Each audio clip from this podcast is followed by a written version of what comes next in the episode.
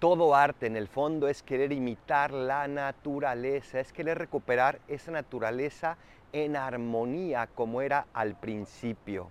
Hoy Jesús nos dice que al principio el matrimonio era puro, que el matrimonio era para toda la vida y que por la dureza del corazón del hombre se permitió el divorcio.